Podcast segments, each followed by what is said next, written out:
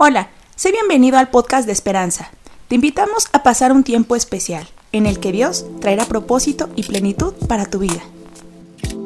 Pues bueno, a lo largo de esta serie de conquistadores, híjoles, ha estado bien buena. Y si tú te la has perdido algún, algún este capítulo, pues bueno, yo te voy a pedir que puedas ir a YouTube y puedas ver nuestras conferencias y también las puedes escuchar por Spotify en Esperanza Tolcayuca. Y bueno, hemos visto siete temas, siete temas. Uno, el primero, bueno, hablamos de, ¿cree lo que Dios puede hacer contigo? Ahí nos habla acerca de la promesa. El segundo era valentía y sabiduría para hacer cambios.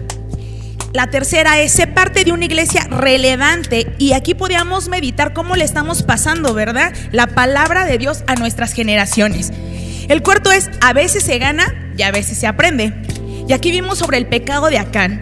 Pero sabes, eh, en nuestras vivencias nos pueden dejar aprendizajes y eso es lo más importante. El 5 es el corazón de un líder innovador. Aquí aprendimos las características que cada uno de nosotros tenemos que tener como líderes. El número 6, esperanza presente y esperanza futura. Nunca, nunca pierdas la fe. Y el número 7, que fue el de hace 8 días, formando niños sanos y felices. Así que si tú te has perdido alguna de ellas, puedes seguirnos a través de YouTube. Y bueno, y hoy vamos a ver este tema. Y le puse por título Perseverancia y fidelidad a través antes, perdón, de la promesa. ¿Y cuántos de nosotros atrás, no? Por eso hoy oraba por esa parte que Dios nos trajera a nuestra mente todas las promesas que en algún momento tú has recibido, pero que todavía no se han cumplido. Y en este día yo quiero hablarte, hemos estado meditando en el libro de Josué, pero hoy quiero hablarte de este personaje, que algunos de los que han estado aquí comunicando ya nos han hablado un poquito, ¿no? Te voy a hablar acerca de Caleb. Y esta historia la vamos a encontrar en Josué capítulo 14, versículo del 6 al 14. Y sabes, para mí Caleb, híjoles, es un ejemplo de verdad de perseverancia y de fidelidad. Ahorita vamos a ver un poquito la historia, pero yo creo que todos nosotros conocemos esa porción donde cuando Moisés manda a los dos espías, te voy a dar un poquito el contexto, manda a los dos espías para que vayan a inspeccionar la tierra prometida. Y entre esos dos espías, pues bueno, los más relevantes pues fueron Josué, Josué, perdón, y Caleb. Entonces, vamos a leer esta parte. Esta parte la encontramos en Josué 14, 6 al 11. Y dice el versículo 6. Así que acompáñame en tu guía. La versión que hoy voy a estar manejando es Palabra de Dios para todos. Y dice, en Gilgal, una delegación de la tribu de Judá se acercó a Josué, de parte de Caleb, hijo de Jefone, el kenicita. Por medio de ellos, Caleb le dijo, tú sabes lo que el Señor le dijo a Moisés, hombre de Dios, acerca de ti y de mí en Cades Barnea yo tenía 40 años cuando Moisés, el siervo del Señor, me mandó desde Cades Barnea a espiar la tierra y le di mi opinión honesta en cuanto a la tierra. Sin embargo, los otros espías que fueron conmigo atemorizaron al pueblo. Con lo que le dijeron, pero yo creí de todo corazón que el Señor mi Dios nos ayudaría a conquistar la tierra. Verso 9. Moisés me hizo esta promesa. La tierra que ustedes visitaron te pertenecerá a ti y a tus hijos para siempre. Te daré esa tierra porque creíste de todo corazón en el Señor mi Dios. Versículo 10. Ahora miren, el Señor, tal como Dios... 40 y más, 40 y más, 40 y más. Ok, hay muchos, hay muchos, de, hay muchos de 40 y más, pero imagínate, dice, estoy aquí a los 85 años de edad. Dice, estoy igual de fuerte. ¿Cuántos se sienten fuertes? Híjoles, aquí, eso me preocupa, hay que tomar vitaminas. Pero dice, igual, estoy igual de fuerte como el día en que Moisés me mandó a explorar la tierra. Tengo la misma fuerza de siempre y fíjate lo más importante, estoy listo para salir y luchar. ¿Sabes? El día de hoy yo espero que Dios despierte en nosotros un espíritu diferente como el de Caleb sabes, con ese ejemplo y que Dios pueda sellar en tu corazón, que puedas tener perseverancia y que puedas tener fidelidad. Pero sabes, no fue fácil. La promesa que Caleb recibió, la recibió a los 40 años. Y dice, tú me has mantenido, Señor, estos 45 años. Tengo 85 años y me siento con toda la fuerza como para ir a conquistar la tierra, como cuando tenía 40 años. Y sabes, 45 años es el tiempo de la promesa. Por eso hoy yo quiero hablarte de perseverancia y fidelidad antes de la promesa. Va a pasar un proceso, no sé cuántos años tarde en cumplirse tu promesa. Pero sabes, es algo muy importante en ese proceso, ¿qué es lo que vamos a hacer, verdad? Y pues bueno, a veces podemos pensar y desanimarnos y decir, ¿sabes qué? Híjoles, ya estoy bien viejo como para cumplir promesas. ¿No? Ya te ves, ves tus estudios clínicos y dices, no, hombre, yo qué conquistador, ¿no? ves tu condición, ves tu edad, ves tus limitaciones, y empiezas a ver un chorro de cosas. Y dices, no, se acabó. O ha pasado uno, dos, tres, cinco, veinte años de la promesa que Dios te dio. Y dices, a lo mejor a Dios ya se le olvidó. A lo mejor no se va a cumplir. Y comienzas a dudar. Te desanimas porque la promesa no llega. Por eso hoy quiero hacerte la siguiente pregunta. ¿Qué vas a hacer mientras se cumple la promesa? De verdad que hoy nuestro corazón puede estar receptivo, que podamos meditar en esta pregunta. Y sabes, muchos dicen o pueden pensar, ¿sabes qué, Lau? Es que yo no tengo una promesa. A mí nadie ha venido y me ha dado una promesa. A lo mejor a muchos, algún profeta, algún pastor, alguien les ha dado una promesa. Pero muchos no tienen promesa. Pero sabes, te voy a decir algo. Tú puedes tener promesas. Pueden existir varias alternativas de cómo pasar esos 45 años, ¿verdad? Esperemos que no sean 45 en nuestro caso, ¿verdad? Pero si lo llega a ser, hay muchas alternativas para superar el tiempo con paciencia y poder seguir adelante. Podemos optar, fíjate, por decisiones buenas, por decisiones malas. Podemos optar por tener confianza en Dios y tener esa esperanza de recibir la herencia. Eso está padre, porque te sueltan la promesa o abrazas la promesa y dices, ah, tengo promesa, ¿no? Te sientes contento, te sientes feliz, te sientes esperanzado. Pero ¿qué pasa cuando el tiempo va corriendo y la promesa todavía no llega? ¿No? Empiezas a dudar, entonces empiezas a desconfiar de lo que Dios te dijo, empiezas te empiezas a desanimar y entonces ya no estás con la misma intensidad de recibir esa herencia. Otra alternativa, en este caso no es tan buena, ves la situación, cuando las cosas se ponen difíciles, que de aquí todos pasamos situaciones difíciles, déjame decirte, ¿eh?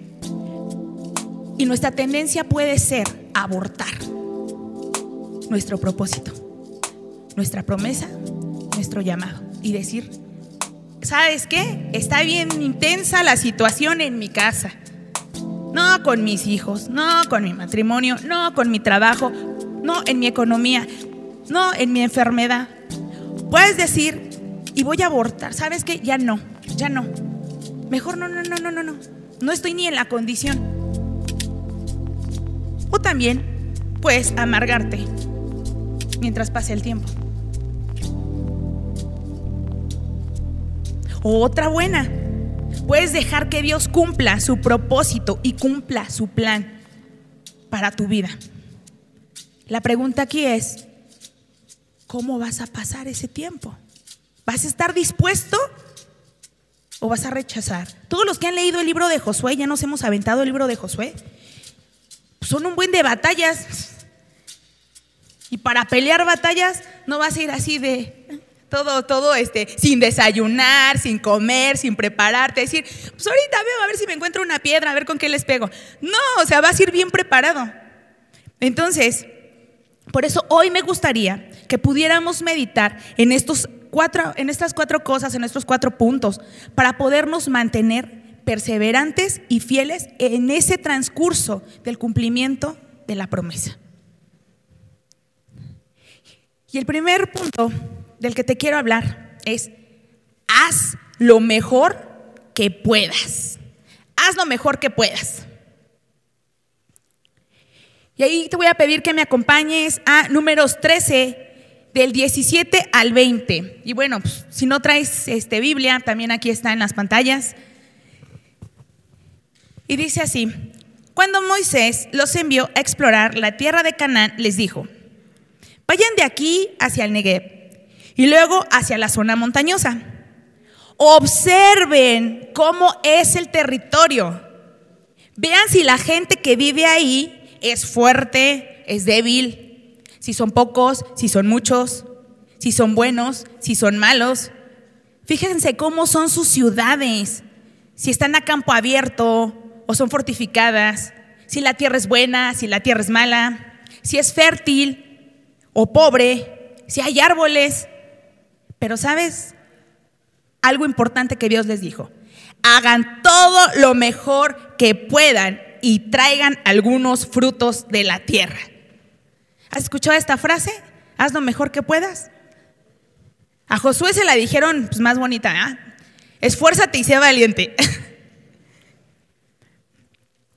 Pero realmente, para una promesa, una promesa no te va a llegar de un día a otro. ¿Sabes por qué? Porque es un tiempo de preparación. Y Dios quiere que primero examines tu entorno. A ellos les dijo, observen cómo están, si son fuertes, si son debiluchos, si es tierra buena, si es tierra mala, ¿no? Si es grande, si es... Les dijo, examina. Y Dios quiere que nosotros examinemos el territorio donde estamos plantados. Tu casa, la escuela, el trabajo, la iglesia. Y pueden haber más lugares, ¿no? ¿Y qué has visto ahí? ¿Dónde estás plantado? ¿Sabes? Porque eso también influye mucho para nuestras promesas. A veces estamos parados en lugares que no nos convienen. Y cuando Dios les dijo, haz lo mejor que puedas, prácticamente les dijo, quítate esa mente que muchos de nosotros podemos tener de la ley del mínimo esfuerzo, que es lo menos que puedo hacer. Un ejemplo, la escuela, que es lo menos que puedo hacer para pasar. Antes, antes te daban el 6 el pase, ahorita ya es con el 7. ¿Tú qué es lo menos que puedo hacer para pasar? Ah, ya saqué 7, no hay bronca. ¿no? Pero no haces nada más por decir, puedo sacar el 10. Nos conformamos a lo mínimo. Ay, ¿qué es lo mínimo que puedo pasar? Ah, cinco minutos con, con Dios y ya, ¿no? ¿Qué es lo mínimo que puedo hacer? Y te lo digo porque todos comenzamos igual, ¿eh? No creas que por el hecho de yo estar aquí parada soy perfecta, al contrario, soy la más imperfecta, pero Dios ha sido bueno conmigo.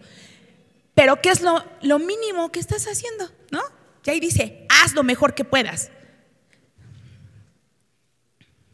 ¿Sabes? Y aquí, a lo mejor dices tú, uno, no tengo devocional, ok, pero tienes Spotify. A lo mejor vas a ir subiendo de nivel, ¿no? Y también depende de ti. Porque a lo mejor le pones el capítulo de hoy, ¿no? Lo que hoy habló, y lo escuchas. Y sabes que eso ya es hacer lo mejor que puedes. Pero después vas a subirle el nivel. Ah, bueno, pues voy a leer la porción del día. La chiquitita, aunque sea unos cinco versículos lo que te da la porción. Ah, pero después vas a subir de nivel y te vas a aventar la Biblia en un año. Ándale.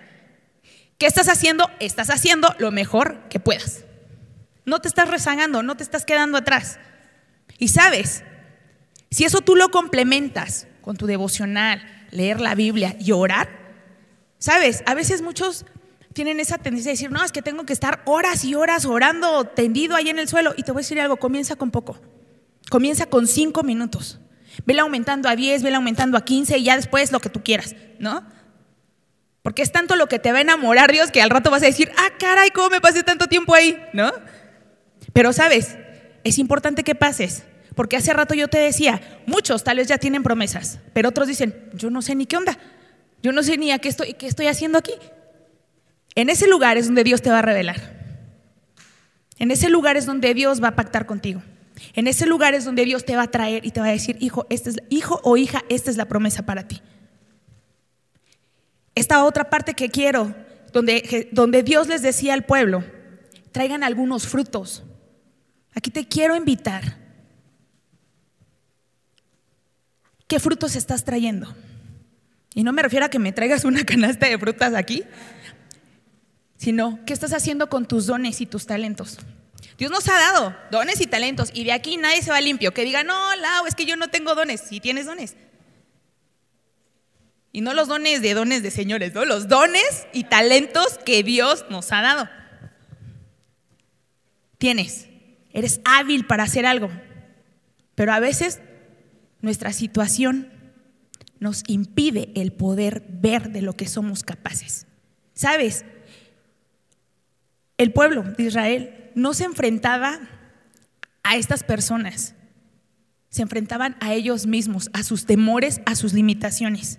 Y eso es lo que Dios quiere ayudarnos. Por eso es, por eso es 45 años, porque no te va a mandar como el borras así, órale, y vas. No, Él te va a preparar en esos 45 años y te va a decir, voy a sacar lo mejor de ti. Sea, porque quiero que descubras.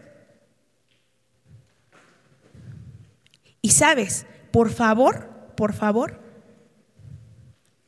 vence tus complejos, desarrolla tus fortalezas, aprovecha cada oportunidad que Dios te da y sabes, si te llegas a caer, levántate. Y nunca pienses que es tarde para empezar. Sabes, a mis 18 años yo estaba bien encendida. Yo quería ser maestra de educación física. No me quedé en la escuela, ya les conté por qué. Pero yo decía, pues ya no, ya no seguí estudiando, esa es la realidad. Hasta el año pasado, ah, que comencé. Y yo dije, fíjate, casi, ¿qué? ¿20 años que dejé de estudiar? De 18 a, híjole, ya voy a quemar 37 años. Pero este, todo ese transcurso, imagínate cuánto tiempo tardó eso. Ah, pero todavía no estaba preparada. Ah, pero necesitaba estar firme. Necesitaba tener buenos cimientos. Ahorita lo entiendo. Es tiempo de preparación. Yo digo, ah, Señor, tú eres sabio, yo no. Nunca pienses que es tarde para empezar. Y aún así ya hayan pasado un chorro de años. Y a lo mejor ya lo intentaste, pero no lo lograste también nunca pienses que es tarde para volverlo a intentar. El mayor límite somos nosotros. Vámonos al siguiente punto y este es avanza con seguridad. Avanza con seguridad. Y ahí te voy a pedir que nos vamos a ir a números 13, capítulo, perdón, números 13, versículo 23, 25, perdón, al 33. y avanza con seguridad. Ok, después de que el pueblo fue a explorar, dice, regresaron 40 días después y se presentaron a Moisés, a Aarón y a toda la comunidad de los israelitas. Estaban en el desierto de Parán, en Cádiz, y ahí fue donde les dieron a todos un informe y les mostraron el fruto de esa tierra. Le informaron a Moisés así, fuimos al territorio a donde nos enviaste y en verdad es una tierra que rebosa de leche y de miel. Aquí pueden ver sus frutos. Y todos los que han leído esta historia ven que son unos frutos tremendos, o sea, grandísimos. O sea, que hasta los tenían que traer este, pues, entre todos porque pesaban un buen... Dice, pero la gente que habita, ahí viene el pero, y tú sabes que en una conversación, cuando hay un pero, es porque va a haber alguna excusa, es porque va a haber un obstáculo, cuando te dicen, pero la gente que habita es fuerte, las ciudades son fortificadas y muy grandes. Incluso vimos ahí a los descendientes de Anac, los amalecitas viven en la tierra del Negev. Los hititas, jebuseos y los amorreos viven en la zona montañosa.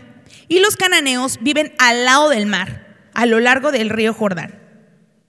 Luego viene algo bien importante. Luego Caleb le pidió a la gente que estaba cerca de Moisés que se callara. Y dijo, vámonos y apoderémonos de esta tierra con seguridad que la conquistaremos. 31. Pero los espías que fueron con él dijeron, no seremos capaces de atacar a esa gente, porque ellos son más fuertes que nosotros. Luego esparcieron falsos rumores entre los israelitas acerca de la tierra que exploraron, diciendo, la tierra que exploramos es una tierra que se traga a la gente, que vive en ella. Toda la gente vimos que era enorme. Basta con decirles que vimos incluso a los Nefilim, los descendientes de Anak.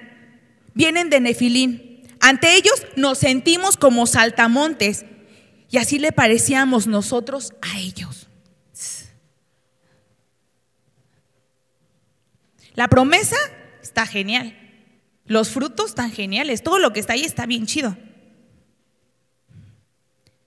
Pero ¿cuál es tu pretexto para alcanzar tu promesa? ¿Cuál es el, pretexto o la limitante que tú te estás poniendo para alcanzar tu promesa? ¿Quieres como un saltamontes? ¿Quieres bien debilucho? ¿Que no tienes lo que necesitas para la promesa que Dios te ha dado? ¿Cuál es tu excusa? Otra cosa, ¿qué vos tienes que callar? A mí me encantó porque con todo respeto Caleb se los dijo, ¿no? Cállense. ¿Qué vos tienes que callar? Esas voces que te están diciendo, no eres lo suficiente, no eres tan bueno, ¿eh? Ay, no, si eres imperfecto, ¿cómo vas a ser líder? No, si eres bien burro, ¿cómo vas a terminar una carrera? No, pues así como vas a tus cuarenta y tantos y nunca vas a encontrar el amor. Fíjate, hay un buen de voces que tienes que callar. Y tú ya sabes de qué te estoy hablando. De esas voces que les tienes que decir, hey, cállate, no te voy a escuchar. No, ni eres inteligente. ¿Qué voces tienes que callar? Es importante, te voy a decir por qué. Nosotros estamos en un mundo donde somos bombardeados ¿Y sabes por qué somos bombardeados? No es porque seamos guapos ni bien inteligentes. Te voy a decir por qué, por nuestra fe. Porque a la gente no le agrada lo que tú y yo somos. Por eso hay voces que necesitas callar. No te quieren por tu fe, por tus convicciones, por defenderlas, por tener principios. Ya que necesitamos ser más como Caleb y tener esa seguridad y confianza de que Dios va a cumplir su promesa chicos que están en la escuela. ¿Qué voces tienes que callar? Vente, vámonos de pinta. Vente, vamos a tomar, vamos a fumar, es más, vamos a drogarnos. En el trabajo, ¿qué voces tienes que callar? ¿Sabes qué? Vamos a hacer un chanchullo aquí y vas a ver cómo la vamos a sacar. ¿Qué voces tienes que callar? Y eso es a lo que me refiero. Que observes dónde estás. Por eso es que nosotros tenemos que esforzarnos primero en hacer lo mejor que podamos. Aquí el problema es, a veces no queremos, no es tan fácil hacerlo mejor, pero también caminar con esa seguridad, de tener principios firmes. Es ahorita de, ah, no, pues no pasa nada. Ahorita pecas, al rato te arrepientes, no pasa nada. Dios es bueno, no te lo voy a negar, Dios es bueno. ¿Qué voces tienes que callar? mira, así como estás de defectuoso, ¿qué vas a hacer? ¿No? Ni la vas a armar para nada. Y sabes, a veces el miedo nos puede hacer dudar. Nos angustiamos de nuestro futuro. Y aquí es donde tú y yo tenemos que abrazar más a Dios y la promesa que Él nos dio. ¿En quién está puesta tu seguridad? ¿En tus amigos? en la posición. ¿En quién está puesta tu seguridad? ¿Saben? Yo quiero pedirle a dos personas, escúchenme, ya sean dos hombres o dos mujeres o dos jóvenes, pero el chiste es que ahí se vayan como que a la par, porque vamos a hacer alguna dinámica. Yo les voy a pedir a dos personas, dos, nada más dos. Híjoles, no se amontonen. no les voy a hacer nada, nada más pasen dos hombres, dos mujeres, pásale este. Y si quieres con Sarita o con Sí, ya ya te ya te eché, Sarita. ¿Tú? Entonces, o bueno, ven, aunque sea disparejo, no importa, Sarita. O, bueno, a ver, ¿cómo le hago? Ok, ven, tú. Sarita, muchas gracias. Entonces vamos a, les voy a pedir por favor que, bueno, tú ya estás en la línea, tú te vas a poner en esta línea que está acá. Les puse unas marquitas. Pónganse atrás, pero frente, frente a frente. Atrás de las líneas, bien derechitos, bien derechitos. ¿Y qué vamos a hacer? Ok, este es el puente de la confianza. Ellos se van a agarrar de las manos y se van a recargar en medio. Van a echar todo su peso en medio. Ajá echen su peso. Ustedes se van a apoyar sin dejar de pisar la raya y van a pasar a la siguiente raya. Al mismo tiempo y sin separarse, estando juntos. Después van a pasar a la otra estando juntos, ¿ok? Y después se van a separar. Con mucho cuidado, ¿ok? Entonces, vamos chicos.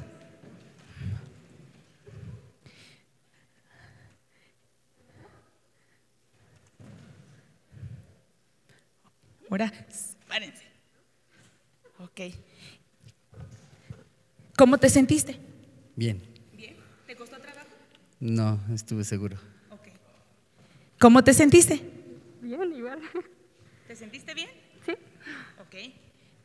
¿Qué pasaría si yo les pidiera a cada uno que hiciera lo mismo? Que estuvieran enfrente, pero sin pareja. Me caigo. Me caigo. Ok. ¿Tú? ¿Qué pasaría? Pues no lo hago porque no tengo a nadie. Ok. Bueno, muchas gracias chicos. Denle un aplauso, por favor.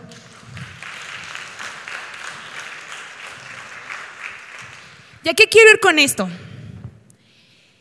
Que si tú necesitas, la neta, un compañero para cruzar el puente, no te puedes agarrar de una persona forzosamente. No te puedes agarrar de tu esposo, de tu esposa, de tus hijos, de un amigo, de tu hermana, de no te puedes agarrar, necesitas agarrarte precisamente de Dios. Te voy a decir por qué. Las personas cambian, las cosas cambian, pero Dios es inmutable, Dios nunca cambia. Y necesitas hacer equipo con Dios para poder pasar. ¿Sabes? La palabra de Dios nos dice que cuando nosotros somos más débiles, somos más fuertes en Jesús. Porque Él necesita que tú y yo nos quedemos sin fuerzas para que sus fuerzas actúen. Por eso es necesario avanzar con seguridad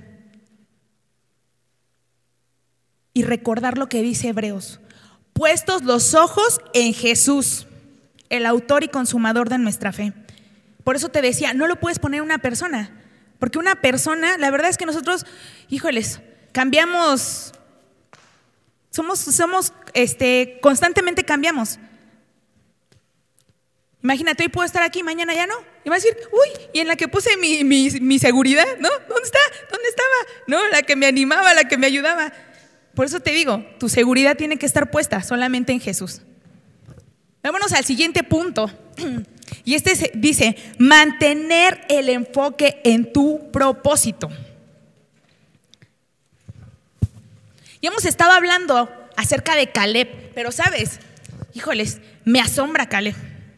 Es ejemplo de perseverancia y fidelidad. Pero, como todo, también existen riesgos. Y por eso hoy te voy a hablar acerca de los peligros también que podemos correr. Y esta historia me encanta. La leímos, de hecho, yo creo el lunes, que está, los que están leyendo la Biblia en un año, en segunda de Samuel 21. Y nos habla acerca de Rispa. concubina de Saúl. Y bueno, había un periodo donde había escasez de alimento. Y vamos a leer juntos. Durante el reinado de David hubo escasez de alimentos por tres años. David oró al Señor y el Señor le contestó, Saúl y su familia asesina son la causa de esta escasez de alimentos por haber matado a los gabaonitas. Los gabaonitas no eran israelitas, sino amorreos, y los israelitas habían prometido no hacerles daño, pero Saúl trató de matarlos debido a los celos que tenían del pueblo de Israel y Judá. El rey David reunió a los gabaonitas y les preguntó, ¿qué puedo hacer por ustedes? ¿Cómo puedo reparar el daño del pecado de Israel para que ustedes bendigan al pueblo del Señor? Los gabaonitas contestaron, no hay suficiente oro ni plata para que la familia de Saúl pague por lo que hizo. Pero nosotros no tenemos el derecho para matar a nadie de Israel. David dijo, entonces, ¿qué puedo hacer por ustedes?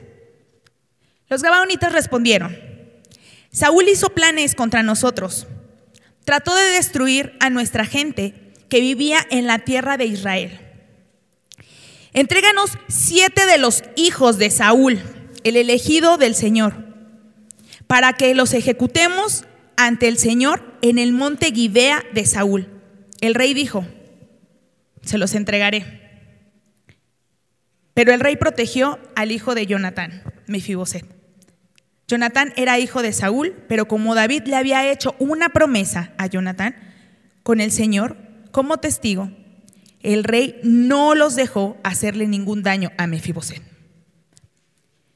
Versículo 8. David les entregó a Armoni y a Mefiboset, otro Mefiboset, hijos de Saúl y su esposa Rispa, hija de Ajá Saúl también tenía una hija llamada Merab, quien estaba casada con Adriel, hijo de Barzilai, el mejolalita.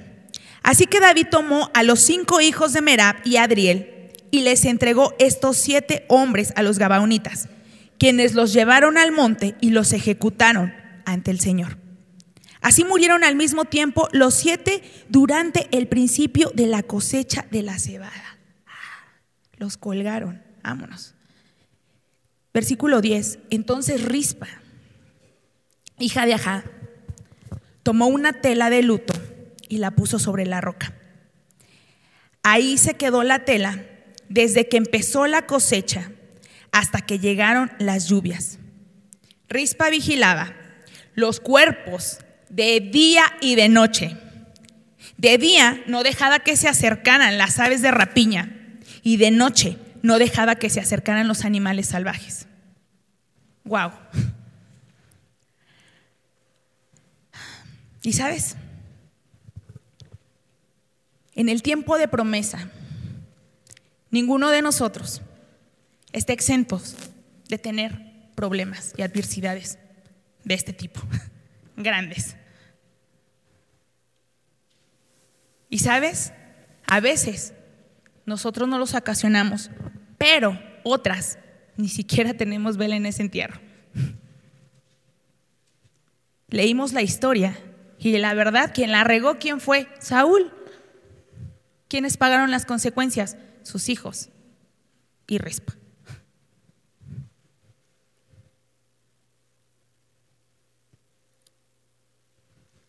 Hay cosas que van a ser fuertes en tu vida y procesos. Y por eso hoy quise tocarte esta porción. ¿Sabes? Porque ninguno de nosotros está exento de pasar cosas. Pero tenemos que tener cuidado de quedarnos en el modo de rispa. Sabes, el tiempo de la cosecha, te estoy hablando aproximadamente de seis meses. Imagínate seis meses ¿Es admirable lo que hizo esta mujer? Sí, no te voy a decir que no. Pero imagínate seis meses estando ahí, decía de día y de noche, en qué momento iba al baño, en qué momento comía, en qué momento se bañaba, en qué momento se atendía a ella. Y me la imagino ahí destrozada y llorando.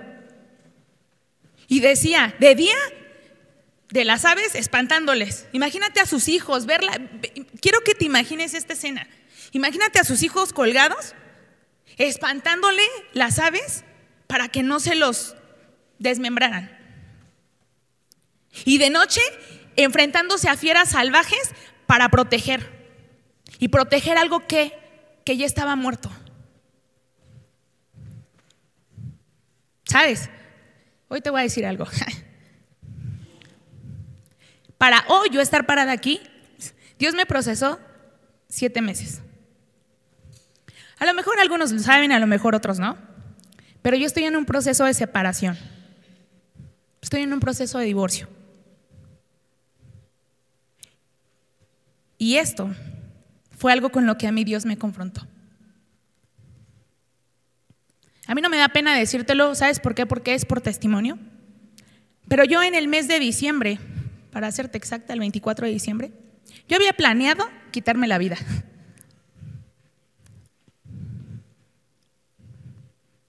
Y tú me puedes ver bien chida aquí, me puedes ver bien firme, me puedes ver, sí, pero nadie está exento de pasar este tipo de problemas. Y a los seis meses, Dios me habló en este pasaje. Traté tres días seguidos de quitarme la vida. No pude porque Dios es bueno. Puso gente a mi alrededor. De verdad. Yo decía, ya váyanse, déjenme dormir. O sea, ya váyanse, déjenme cumplir lo que quiero hacer. Mi hijo no estaba, mi hijo se fue de vacaciones. Yo ya lo tenía planeado, supuestamente. Pero Dios tiene sus planes. Y sus planes son mejores que los míos siempre. No pude hacer nada. Esos tres días. Y Dios me confrontó con esta parte. A ver, mija. Dios me ha consolado, sí. Dios me ha dado guía, sí. Pero Dios también me corrige, no crean que no. Y me habla fuerte. Me dijo, a ver, mija, ya te permití estos seis meses. Ya lloraste, ya berreaste, ya esto, ya estás espantándole. Por eso mantén el enfoque. Ese no era mi enfoque. Ese no es mi propósito, ese no era mi llamado.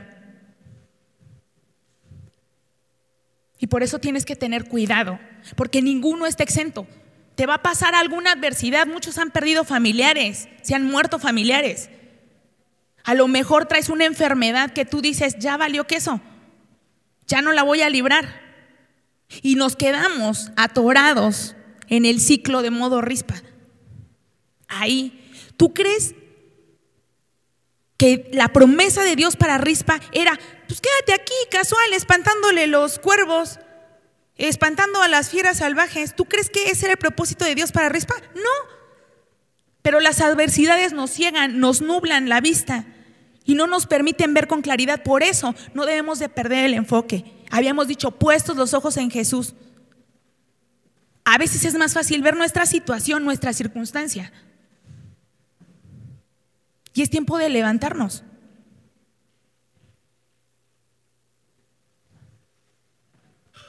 Son tiempos de dejar cosas, de decir si esto ya es, un ciclo ya terminó.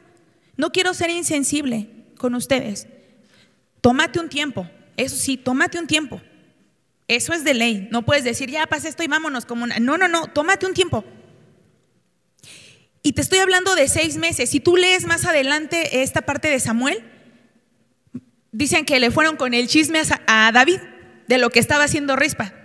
Entonces dijo, caray, ¿cómo va a estar haciendo eso? ¿Qué hizo él?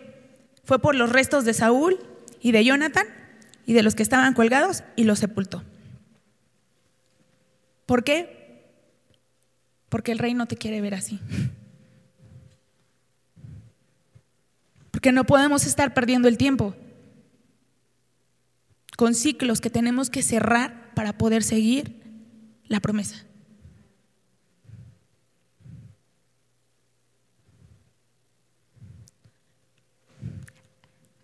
Hay cosas que yo no sé.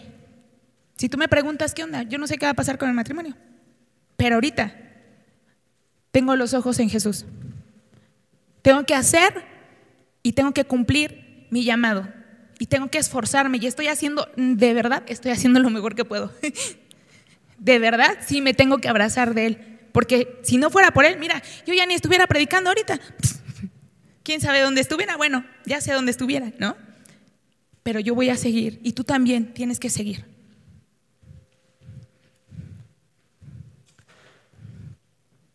Recuerda siempre que Dios tiene planes de bien y nunca de mal. Recuerda siempre que los planes de Dios son más altos que nuestros planes. Esa es la realidad.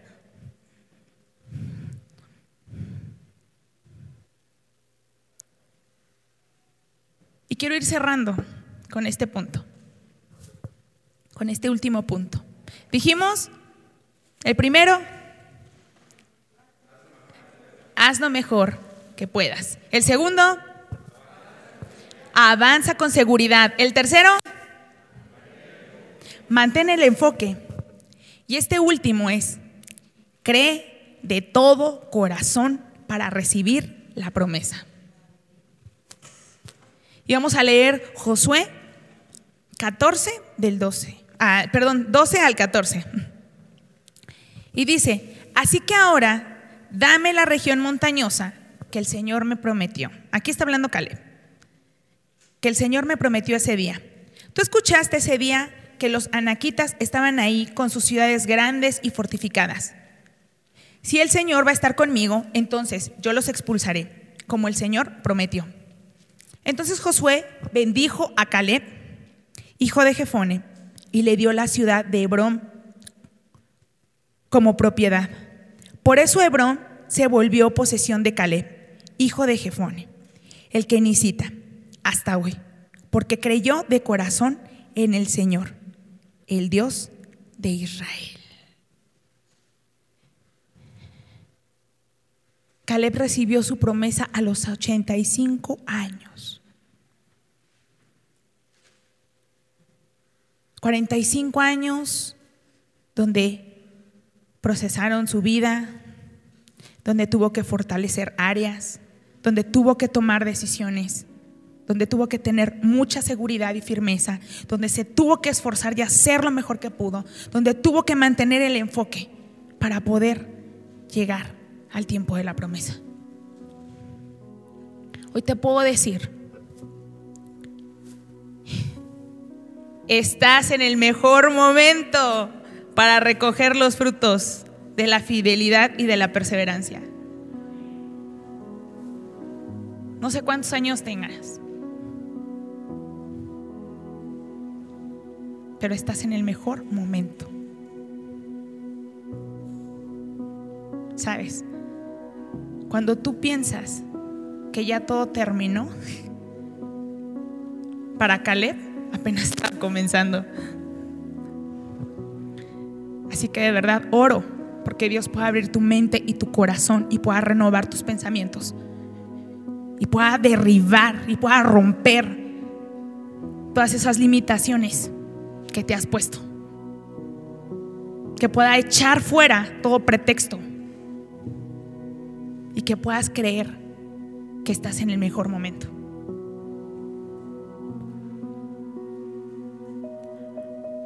Para caminar en el propósito de Dios, para caminar en el llamado, para atreverte a hacer lo que dices es que por Él, porque me sentía como el saltamontes, nunca lo pude hacer. Hoy es el tiempo. Y sabes, no lo vas a hacer en tus fuerzas. Tu apoyo, tu puente de confianza es Jesús. No es en tus fuerzas.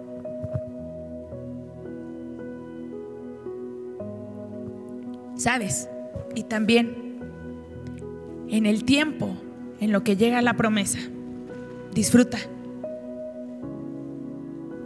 Disfruta por anticipado, gózate por lo que vas a recibir.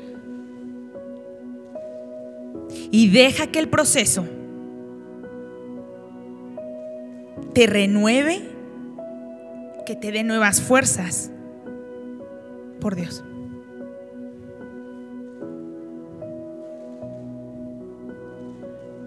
Creer de todo corazón, como decía el Señor, como le decía Caleb, creer de todo corazón no es más que convertirnos en el impacto para todas las generaciones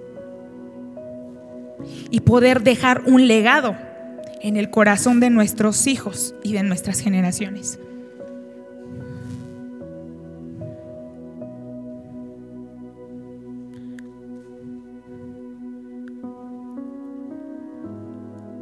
No necesitas ser super nada, superhéroe, no. Con lo que tienes y con lo que eres, Dios quiere usar tu vida. Así que hoy yo quiero que te tomes un tiempo y podamos orar. Y sabes, en este tiempo se vale todo. Si tú quieres llorar, llora. Si tú estás bien, bien, bien cargado porque estás pasando momentos difíciles en tu familia, en tu economía, tal vez tienes una enfermedad, ¿sabes? Entrégale todo a Dios.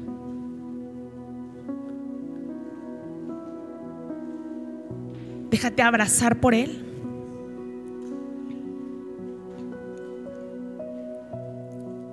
Y si tienes también que tomar decisiones, cerrar ciclos que no te dejan estar enfocado, este es el tiempo.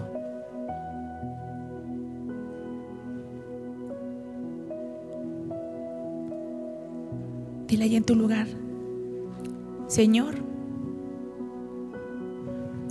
gracias papito.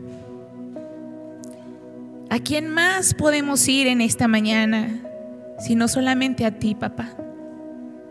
Tú tienes palabras de vida para nosotros.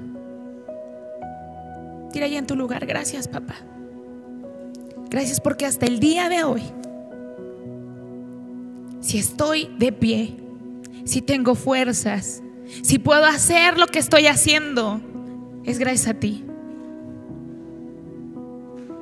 Dile, Señor, si tienes que pedirle perdón, porque olvidaste la promesa, porque no has hecho nada para alcanzar la promesa. Dile, Señor, dame las fuerzas para esforzarme y ser valiente, para caminar con seguridad de tu mano, confiar en lo que tú quieres depositar en mi vida.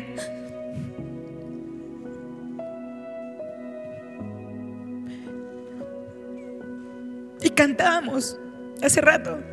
No sé cómo lo vas a hacer, pero tú lo harás. La verdad es que no sé cómo Dios lo va a hacer, pero Él lo hará.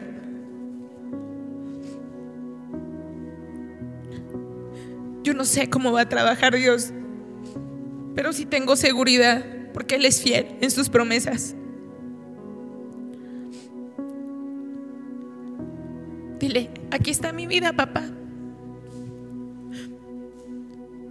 Ayúdame, equípame, fortaléceme, háblame, dame sensibilidad para caminar en tu promesa, que pueda ser perseverante, que pueda ser fiel. Ya ya habla con Dios. Dile, papito, gracias. Gracias, papá.